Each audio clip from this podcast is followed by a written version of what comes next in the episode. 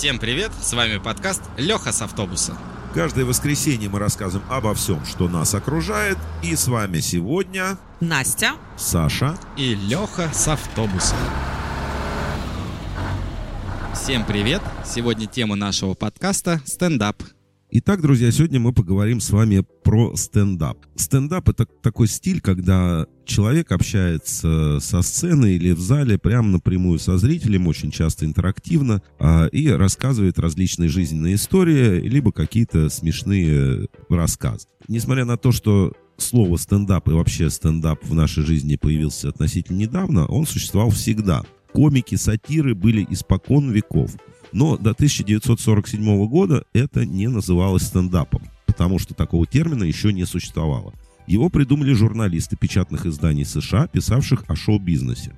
Владельцам театров и различных развлекательных заведений понравился этот термин, с помощью него они одним словом объясняли, что конкретно делают у них комики. Артисты, которые выступали в одиночку, на самом краю сцены, без музыкального сопровождения, просто стояли и рассказывали шутки. Я предлагаю начать наш рассказ с момента возникновения самого слова стендап, а это конец 40-х годов. Все началось с того, что на телевидении в 1948 году появилось два шоу «Техаса Star Theater» и «The Ed Sullivan Show». Техаса Star Theater стал мегапопулярной передачей. Ведущий этой передачи был 40-летний Мильтон Берль, у которого за плечами был большой опыт шоумена. Для большинства американцев просмотр этой телепередачи был обязательным по вечерам вторника.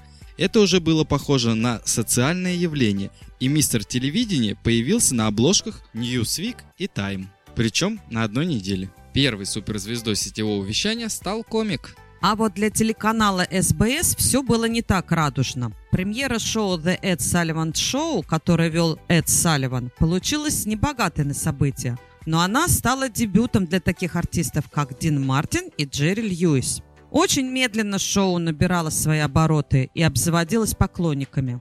Но кропотливый труд, разнообразие программы и то, что оно подходило для всей семьи, сделало в итоге свое дело.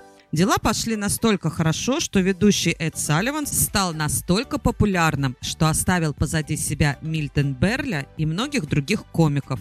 The Ed Sullivan Show смогло продержаться на телевидении 23 сезона. Стендап существовал не только на телевидении, в театре или в клубах. Вы будете удивлены, но он выходил и на пластинках. Первая запись стендапа была выпущена в 1913 году. Джо Хейман записал монолог «Коэн на телефоне» с европейскими шутками. Эта запись стала первым юмористическим хитом в США.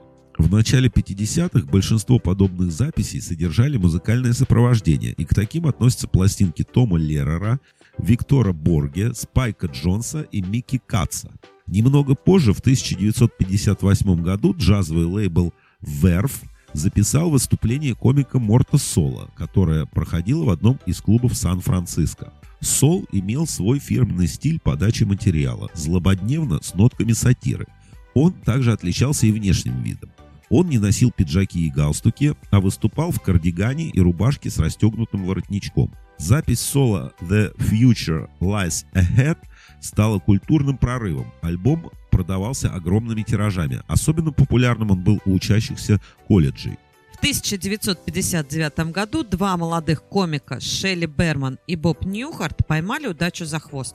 Они выпустили свои альбомы с записями стендапа и оказались на волне популярности – Альбом Inside Шелли Берман стал золотым и выиграл премию Грэмми за лучшую комедийную запись. Годом позднее альбом The Button Down Mind of Bob Newhart распродали миллионным тиражом, и он завоевал премию «Граммофон». Вскоре многие молодые комики, такие как Ленни Брюс, Дик Грегори, Вуди Аллен, Билл Дана, начали принимать опыт и успех своих коллег. Так, в 60-х годах началась настоящая эра стендапа – и свое начало оно взяло в аудиозаписях. А в 1963 году центром стендапа стало импровизированное кафе на Манхэттене. Оно было небольшое и вмещало всего 85 человек.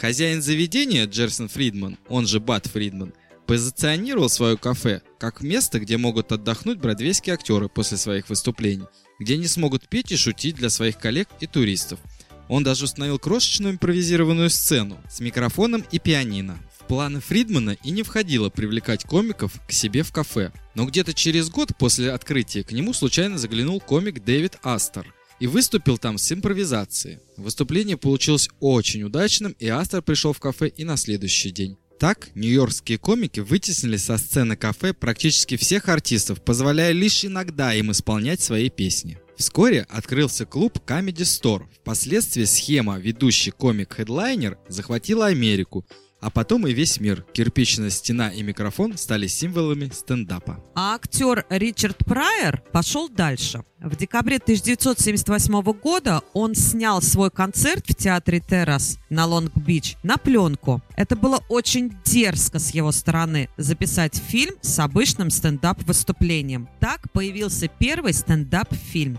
Уже через 35 дней он вышел в кинотеатрах и для многих стал откровением. Ричард Прайер делал мощные, естественные и откровенные выступления, и до сих пор они поражают. Нынешний стендап живет в его тени. В октябре 1989 года открылся телеканал Comedy Central. На тот момент он задумывался как нечто похожее на MTV, но только для комиков. В отличие от MTV, Comedy Central не стал сразу популярным, ему мешали различные стендап-шоу на других телеканалах. Но в итоге канал нашел свое место под солнцем и стал пристанищем для молодых комиков, где они могли получить свой первый опыт и заявить о себе. Позднее канал выработал свою систему продвижения стендаперов. Сначала комик получал шанс выступить на одном из шоу, после получал свой 30-минутный special, затем часовой special и, наконец, собственное шоу на канале.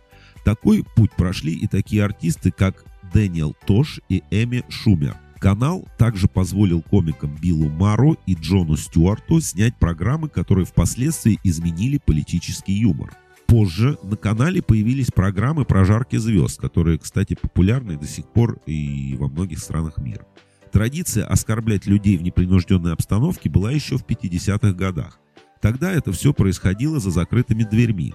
До экранов телевизоров добирались уже облегченные цензурой версии этой забавы. Как только моральные и этические требования стали менее жесткими, особенно для кабельных каналов, Comedy Central быстро сориентировался и адаптировал формат под современный мир. Канал остался верен своим традициям и дал дорогу молодым. Со временем стендап начал завоевывать интернет-просторы. Так, в 2006 году старшеклассник Бо Бернем загрузил на YouTube самодельный клип на песню My Whole Family. Спустя примерно месяц его запись собирала миллионы просмотров в день.